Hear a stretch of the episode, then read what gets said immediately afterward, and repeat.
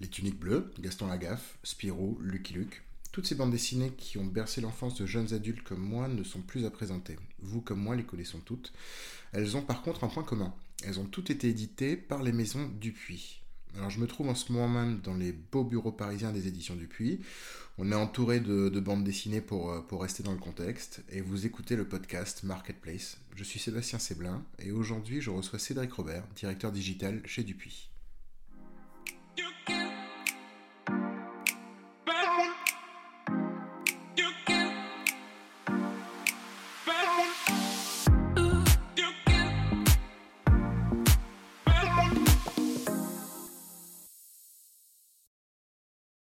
Bonjour Cédric. Bonjour Sébastien. Alors merci de nous recevoir dans vos beaux bureaux parisiens.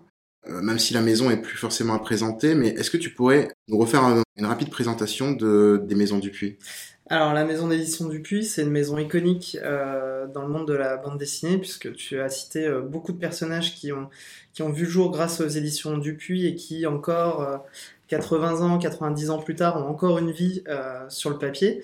Et euh, donc ça en fait c'est vraiment cette maison qui a façonné le monde euh, de la bande dessinée francophone, franco-belge aujourd'hui. Et elle se diversifie avec maintenant un parc d'attractions, euh, un tout nouveau label manga Vega et la Webtoon Factory qui est la première plateforme de webtoon de créateurs européens.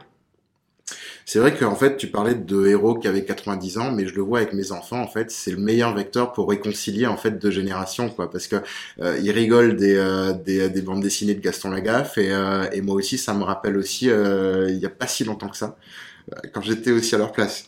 Exactement.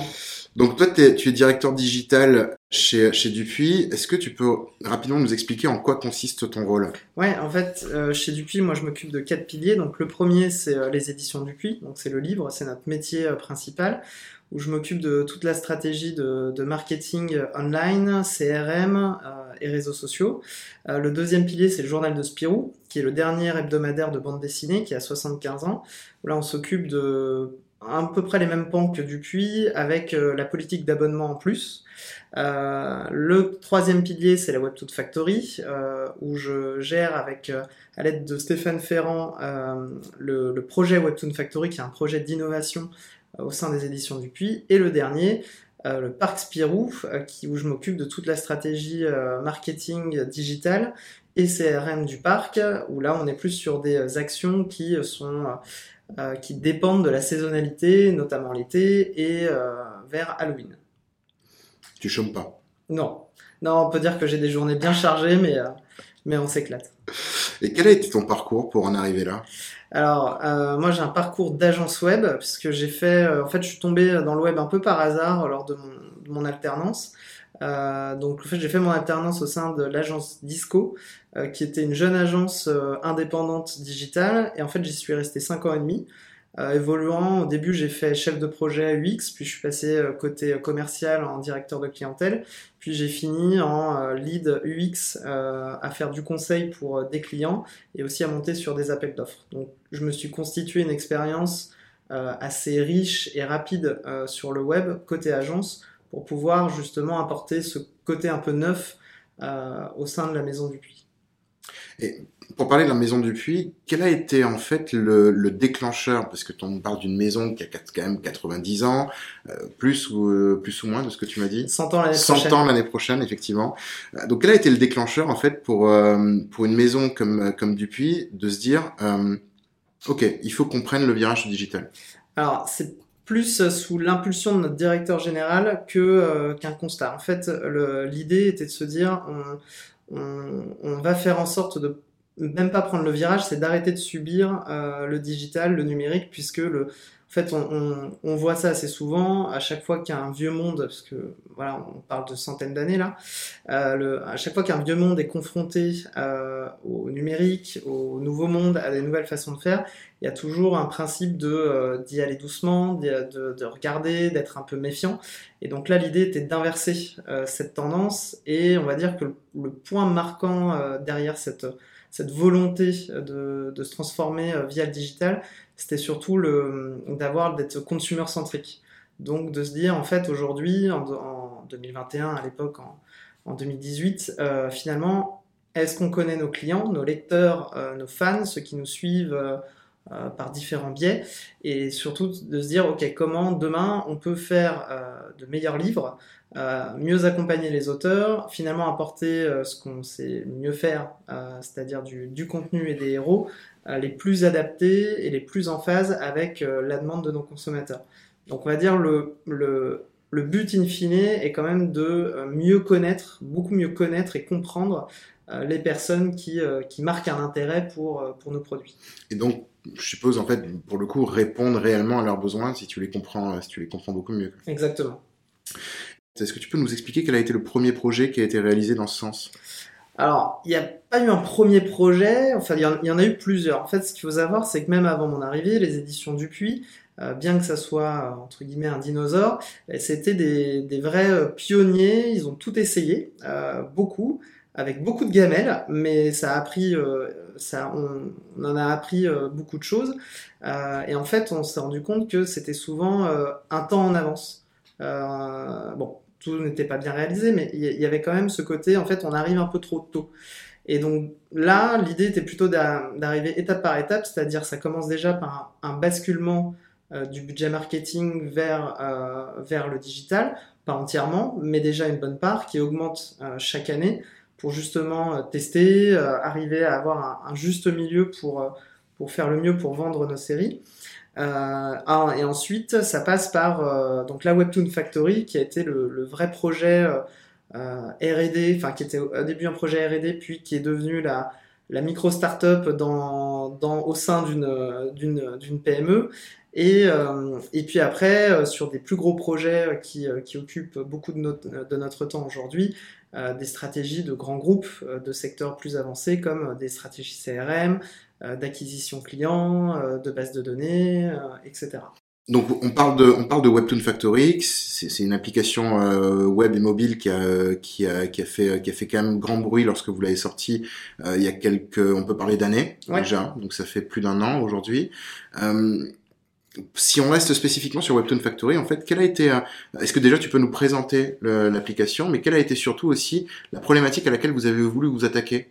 Alors, euh, ouais, donc en fait, nous, on a, on a l'idée de ça parce qu'on s'est rendu compte, euh, en fait, on est, parti d'une problématique qui était, euh, on perd le, monde de la BD, donc c'est pas que du puits, euh, perd deux tiers de ses lecteurs à l'âge de l'adolescence. Euh, et généralement, arrivé vers 20-24 ans, euh, on n'en récupère qu'un tiers. Et donc, on se disait, ben, comment, pourquoi notre public délaisse nos bandes dessinées et, et, surtout, comment on peut en fait arriver à les capter différemment. Donc euh, dans le monde de la BD, il y a eu énormément de choses qui ont été euh, faites, testées, euh, mais toujours avec la recherche d'un effet waouh. Et finalement, la réflexion a été faite en se disant, si on part sur quelque chose, il faut que le consommateur soit au centre de tout. et on a vu chez nos voisins coréens qui avait un format qui s'appelle le webtoon, qui est en fait de la BD à lire au scroll vertical, un peu comme une série, euh, il y a un épisode chaque semaine, c'est trois minutes de lecture, euh, qui, qui émergeait en fait depuis 15 ans là-bas. Et en fait, ce, ce, format, quand on l'a vu, euh, pour nous, cochait en fait toutes les cases. il cochait la case de la production rapide. alors, je dirais pas à moindre coût, mais puisque L'avantage au moins dans ce type de production, c'est que c'est l'auteur qui, en fait, c'est notre coût principal. Il n'y a pas de ressort technique puisqu'on est, sur des, est sur des JPEG, donc c'est quelque chose qui peut se produire vite, euh, bien, et surtout euh, à des, sans avoir la contrainte technique. Donc ça, ça, ça représentait déjà une bonne, une bonne première piste. Et pardon, je suppose qu'en fait, du coup, tu, euh, contrairement au monde du livre, tu n'avais pas cet empilement de marge au, travers d'un empilement d'acteurs différents. Ouais, exactement. Puisqu'en fait, nous, notre, notre coût, c'est vraiment le, c'est vraiment l'auteur, et on fait en sorte que justement les auteurs qui nous accompagnent euh, soient payés dans des bonnes conditions euh, pour, un, pour le travail qu'ils effectuent, et pas justement créer une, voilà, créer une, une, économie qui, en fait, où finalement ni l'éditeur ni l'auteur s'y retrouvent. Donc ça, c'est très important. Et en fait, au final, quand on, quand on voit après, il fallait cocher la case de, du consommateur. Qu'est-ce qu'il va, va vouloir? Est-ce que c'est DBD comme, euh, est-ce que c'est Spirou en webtoon? Euh, Et là, on s'est, vite aperçu que on n'est pas tombé dans le piège de dire bah non, si on reproduit des choses mais qu'on les met sur un smartphone, forcément ça va pas le faire. Donc il faut ça. Il faut... Tu vas peut-être cannibaliser la BD en elle-même du coup. Oui, ou même des ou même ça ne trouvera pas écho tout simplement parce que le, contenu en fait serait similaire à ce qu'on propose en papier. Donc là, ça veut dire créer des nouvelles IP, créer des nouveaux personnages, euh, et surtout avoir des thèmes euh, qui sortent de la BD ordinaire. Donc, tu, vas retrouver de la romance euh, qu'on trouve beaucoup en bande dessinée. tu vas trouver un style comme le, boys love, le girls love, des récits de thriller, de d'horreur. donc c'est vraiment on, casse en fait les limites qu'on avait en tout cas dans le, schéma du marché du format papier. D'accord. Donc en fait, c'est euh, c'est comme si en fait vous, vous, aviez inventé un moyen en fait de suivre le consommateur entre le moment où vous le perdez à l'adolescence et en fait le moment où vous le retrouvez euh, après ses, ses, ses, plus belles années. Quoi. Voilà, c'est ça. Alors après, on, on reste humble hein, parce que de toute façon, un ado aujourd'hui, euh, en fait, en fait, l'idée c'est que c'est qu'il ait encore un contact euh, avec euh, un, un, petit contact avec ce monde-là, parce qu'on on, on sait très bien qu'aujourd'hui un adolescent, euh, beaucoup plus qu'il y a que quand on était ado, nous. Euh, c'est euh, ce qui remonte pas si loin. Ouais, ce qui remonte pas si loin, c'est ça qui fait peur. c'est c'est bah aujourd'hui c'est les jeux vidéo, le, les séries, enfin c'est même pas des séries télé, c'est les séries en streaming, c'est du manga, c'est les activités loisirs dehors. Donc en fait, il y a, nous on essaye de s'insérer en se disant s'il y a une vingtaine de minutes, une heure, deux heures par semaine de, webtoon en plus, on aura fait le job. Est-ce qu'aujourd'hui, en fait, tu, euh, tu, peux te positionner, ou en tout cas, vous cherchez à vous positionner un peu comme le Netflix du, euh, du, webtoon? Ouais, euh, tout à fait. En fait, c'est, alors on est, c'est, en fait, c'est deux industries. En fait, le webtoon, même si c'est, c'est pas du tout la même chose, mais en fait, en termes de croissance, de, de points d'observation qu'on remarque, euh, c'est finalement des, économies, un développement assez similaire. Détail près que, euh, on va dire, nous, c'est le webtoon, là, au niveau du marché euh, francophone, on est à ce qu'était le streaming il y a 10 ans, 15 ans, en termes de, voilà, en termes de masse. et, et aujourd'hui, il y a plein d'acteurs coréens qui sont arrivés sur le marché français qui fait qu'on observe une croissance assez importante et puis surtout un usage qui commence à se, à vraiment se, se, répandre parmi, justement parmi cette cible qui est, euh, on va dire, entre les 16, 16 27 ans en moyenne. D'accord. Et euh, alors on voit que, que, les plateformes de mise en relation sont en plein boom en 2020. Euh, comment est-ce que ça s'est ressenti au niveau du trafic de, de Webtoon Factory sur l'année qui vient de passer et en tout cas les, les, les premiers chiffres de cette année? Eh ben, comme, toutes, comme toutes les plateformes de divertissement sur, sur le web, c'est-à-dire qu'on a fait on a euh, fait x7 en termes de trafic euh, pendant près de 6 mois. Euh, nos concurrents ont eu aussi un, gros, pic d'activité et c'est aussi ce qui a permis justement de démocratiser ce format. donc 2020, ça, a été, ça, a, été, on fait partie des wagons qui ont le plus accéléré, comme le streaming, comme certaines pratiques. Donc en fait, c'est tout bon. Et on remarque qu'en 2021, il y a forcément une croissance qui est un peu plus lente, mais en tout cas, on n'a pas perdu euh, le trafic qu'on avait acquis ou les personnes qu'on avait acquises en, euh, en 2020. Parce que ça, c'est un gros enjeu dans le digital, c'est quand même la rétention de l'utilisateur. Euh, aujourd'hui, est-ce que vous, vous arrivez au-delà de, de, de, de l'attrait que l'utilisateur peut avoir pour la plateforme, est-ce que vous arrivez à le retenir dans, dans le produit? Alors, on arrive à le... Alors oui, oui et non, puisque oui, parce qu'il revient, Hein, déjà. Et après, sur le, sur le temps, sur la durée qui passe, euh, on, est très, euh, on est très dépendant aussi du format. Euh, par exemple, un Netflix, ça va être minimum 20 minutes, enfin 30 minutes pardon, pour un épisode. Nous, on est vraiment sur des formats courts. C'est des formats de 3 minutes.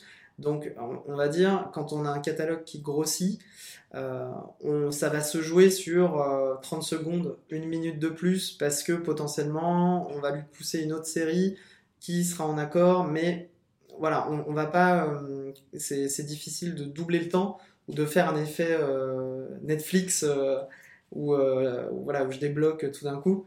Sachant que nous, on est, on est au paiement à l'acte, qui est en fait une pratique du webtoon à l'international. parce que, en fait, avec le format abonnement, on aurait fini la plateforme en l'espace d'une semaine. Ce qu'on est...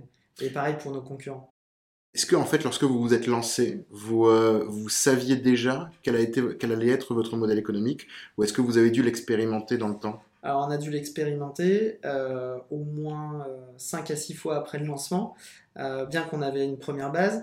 Et on est arrivé justement dans, dans un cas typique de Dupuis qui, est trop en avance sur son temps, qui était on, a, on avait commencé par un abonnement qui fonctionnait plutôt bien, mais le problème étant que deux mois plus tard, il y avait un désabonnement et on savait d'où ça venait, c'est que la, masse de de, séries n'était pas, était pas suffisante. Euh, et en fait, on, est revenu à un modèle plus traditionnel euh, que, sont les coins, euh, puisque c'est une pratique qui est faite à l'international et qui est spécifiquement dédiée à ce marché, ce marché, cette industrie. et donc le coins permet de débloquer au fur et à mesure et surtout en fait de, à la, personne, puisque nous on, s'adresse quand même à une cible qui n'a pas un budget limité, de pouvoir choisir, de pouvoir se dire je commence une série, j'ai débloqué deux épisodes, ça m'a coûté moins d'un euro. Bon, finalement, j'aime pas. Euh, je vais euh, tenter autre chose. Et on évite de tomber dans le bon, bah en fait, euh, je dépense 5 euros par mois, même si j'ai accès à plusieurs choses. au moins, voilà, moi, j'ai le droit à l'erreur. Et puis, quand par contre, j'ai ma, ma série, là, j'y vais à fond. Et donc, je suppose que le, cette logique d'abonnement, en fait, est intimement corrélée en fait à la profondeur du catalogue que tu es capable d'avoir. Aussi, aussi. Euh, et, voilà, on, est, on, est des, on va dire on est des gros euh, en France, euh, mais on est des tout petits, mais vraiment des tout petits par rapport à, nos concurrents coréens qui sont aussi implantés en France, puisque c'est de, certains font partie de, de, groupes qui, qui peuvent rivaliser facilement aujourd'hui avec un Orange sur le marché français, parce que c'est des groupes qui sont, dans des, qui sont généralement dans les télécommunications. donc c'est des voilà, on est on est, des petits par rapport, à, eux, mais on propose, voilà, on essaie de se démarquer, nous, davantage par la production. Euh, puisque ce qu'on voit, ce qu'on a vu sur le marché était, euh, même pour des concurrents français, euh, se cantonne à l'achat de licences coréennes, alors que nous, on produit nos propres licences. D'accord.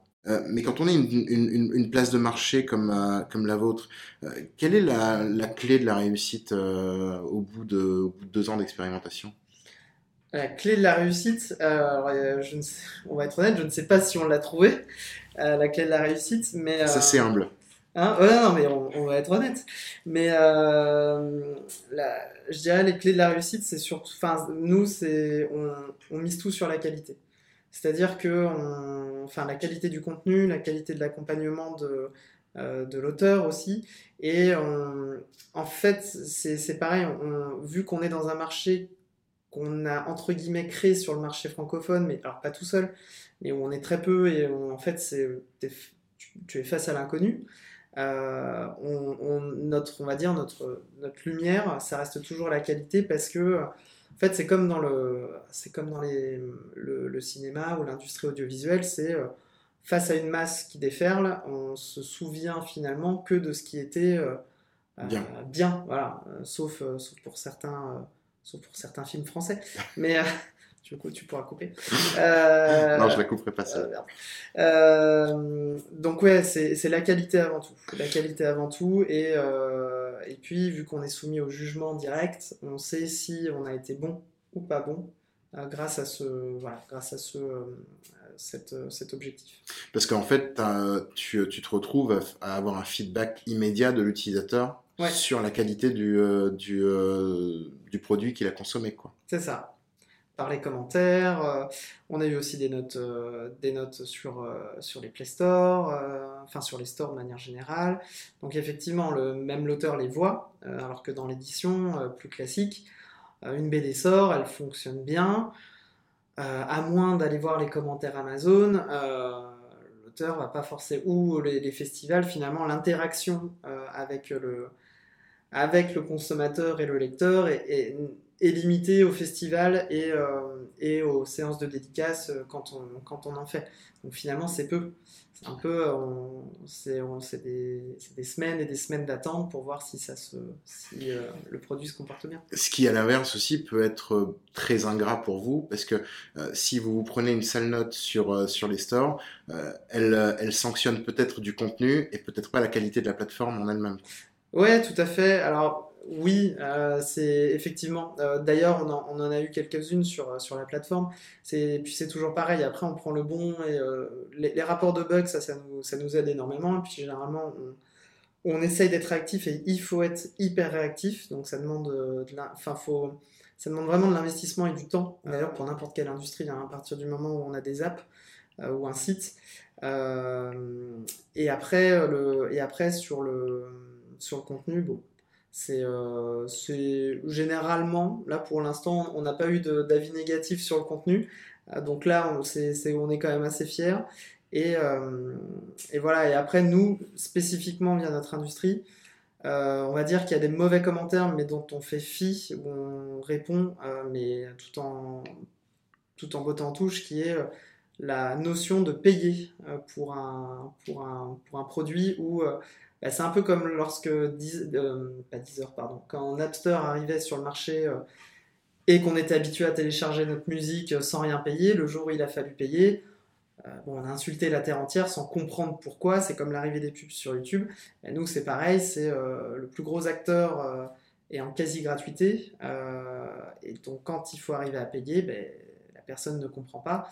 Donc, il faut avoir toujours ce discours pédagogique de dire mais il y a un auteur derrière, c'est un travail, il faut, euh, on, on, on, te le met à disposition, euh, il, faut, il faut un minimum euh, voilà, de payer pour, pour y avoir accès. Est-ce que vous avez des équipes spécifiques qui sourcent des auteurs et des, des équipes spécifiques qui sourcent, en tout cas qui, qui, qui, qui créent toutes les stratégies d'acquisition pour les utilisateurs finaux? Ouais, alors dans notre cas, la, la, partie éditoriale, effectivement, il y a des personnes qui sont à plein temps, donc c'est des éditeurs Webtoon. Euh, qui sont un plein temps à la fois pour le suivi des auteurs et pour, euh, pour la détection euh, d'autres auteurs. ce qui est plutôt pas mal, c'est que plus on est connu, plus les, certains dossiers viennent, viennent directement chez nous. alors après, il y a toujours un gros travail. Hein. jusqu'à présent, on n'a jamais édité un projet comme tel en l'ayant reçu comme ça. Euh, et effectivement, il y a des personnes qui sont dédiées euh, à la partie euh, marketing et, et, même suivi, suivi, on va dire, plus ou moins technique du site, un peu le, webmastering finalement. Donc c'est très important. En fait, dans ce projet-là, enfin même dans le projet des startups, il y a un peu le côté touche à tout. on fait un peu de tout, on apprend vite et c'est très bien au début mais il y a un besoin de structuration très très vite avec euh, une personne pour une, euh, une tâche bien précise euh, si on veut arriver à un moment donné à casser un premier plafond de verre. Donc alors on sait que lorsqu'on lance un produit digital, il est quand même important de créer un business plan, de se baser sur des hypothèses. Dans les faits, celles-ci sont ébranlées ou confirmées par, par le marché. Appliquées au cas de Webtoon Factory, quels ont été les principaux enseignements que toi et ton équipe avez tirés de cette aventure jusqu'à présent? Alors, euh, les principaux enseignements, c'est qu'il faut tester, euh, ne surtout pas être arc-bouté sur un, sur un, comment dire, sur des principes, euh, puisque nous, en fait, en l'espace de deux ans, on a revu, ouais, comme je disais, on a revu quatre à cinq fois le business model, et en même temps, à un moment donné, quand il faut tester une chose, faut le tester un enfin, suffisamment de temps. je parlais de l'abonnement tout à l'heure. Bah, typiquement, on l'a testé pendant six mois. Euh, en se disant euh, assez vite, bon, ça peut coincer euh, là-dessus, mais on va quand même persévérer. Puis on va, on va avoir aussi des retours utilisateurs, on va leur demander ce qu'ils en pensent. donc les principaux enseignements, c'est d'écouter, on a la chance justement, c'est d'écouter le consommateur, même quand il n'est pas content, et savoir pourquoi. Surtout lorsqu'il n'est pas content. Surtout quand il est, oui, alors j'aurais pas, j'aurais pas mieux dit. et c'est surtout être, après, c'est toujours pareil, il faut être aux aguets de tout. C'est-à-dire, aux aguets des évolutions euh, technologiques, euh, techniques. Euh, nous, on utilise les stores, donc ben, simplement être à niveau question RGPD, il faut être aux aguets aussi de la concurrence, du marché. Donc c'est un, un, double jeu, c'est passionnant et en même temps épuisant, puisqu'en fait il faut à la fois être aux aguets sur tout ce qui est opérationnel du quotidien, toujours avec la vision consommateur au centre, et en même temps être aux aguets de ce qui se passe non plus sur le territoire que sur le territoire français, mais vraiment à l'international pour dénicher les tendances et être le premier à, choper finalement les bonnes tendances, le bon virage au bon moment, parce que plus un projet évolue dans le temps et plus on va dire la, prise de virage doit être très rapide, sinon on ne peut plus faire les mêmes erreurs que, qu'au début d'un projet. Et comment une grande maison comme Dupuis, justement, une maison centenaire, comme bientôt centenaire comme Dupuis, euh, tu me dis juste avant que vous avez revu cinq fois le modèle économique en deux ans. Euh, comment est-ce que la direction d'une maison comme Dupuis, en fait, euh, est préparée à ça? Alors, bah, en fait, c'est au tout début du projet. C'est-à-dire qu'en fait, au, au, début du projet, c'est de se dire, ok, pourquoi, en fait, pourquoi on fait ça? Et c'est surtout avoir conscience de euh, des limites euh, et aussi des opportunités.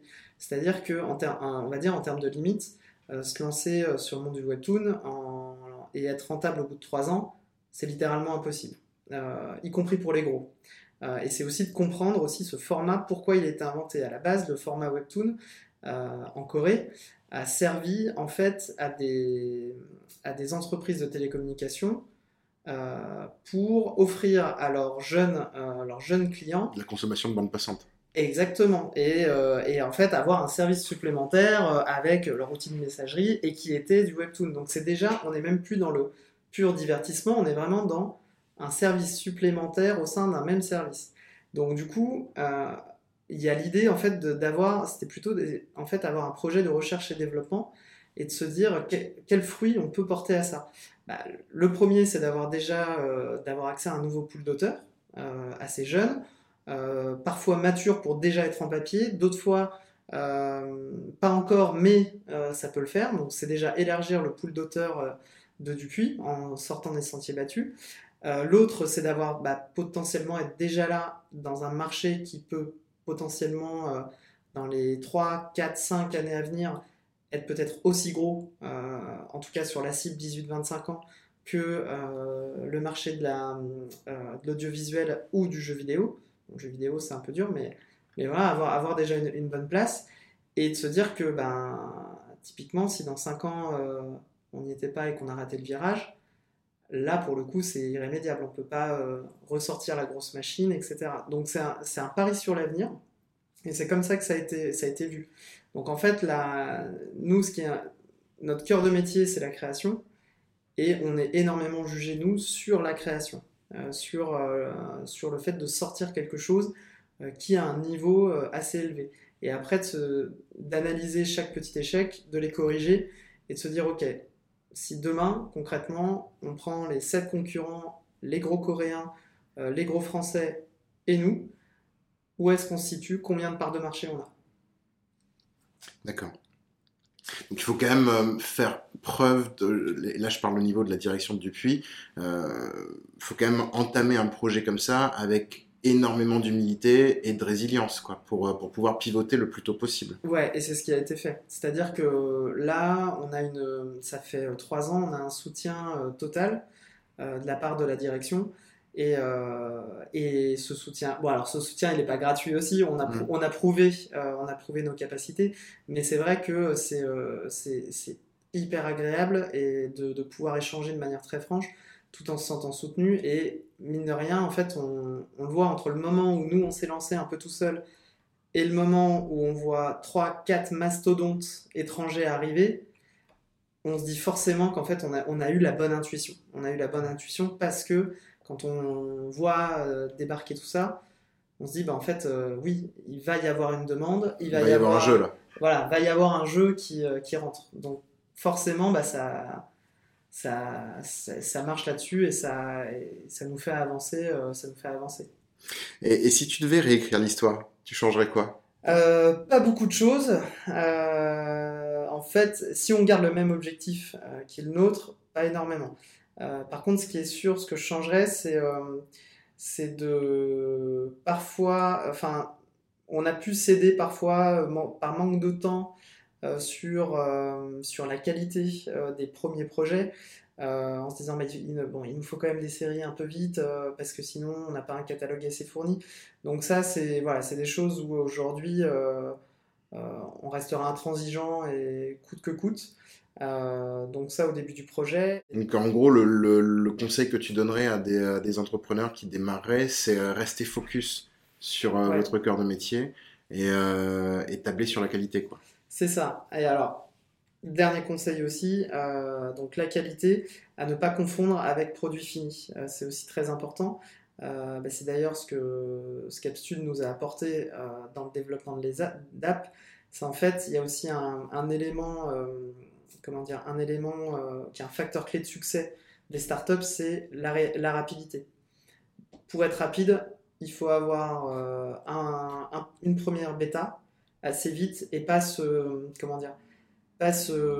focaliser sur je veux un produit fini parfait, parce que sinon, trois ans après, il sera toujours à l'état de, projet, jamais sorti. Donc, c'est un, peu le, côté schizophrène, c'est la qualité et en même temps, euh, le, côté, euh, ok, il faut que je, je, sorte mon produit parce que la, la qualité maximale, je vais l'atteindre à un moment donné qu'avec mes retours utilisateurs. Bah, je te remercie. Bah, c'est moi qui te remercie. Merci encore pour ton temps, Cédric. Euh, ce podcast est désormais terminé. Vous pourrez en retrouver d'autres consacrés au secteur de la marketplace sur Spotify, l'application podcast de Apple et sur l'académie de bind.fr. Merci beaucoup. À bientôt. À bientôt.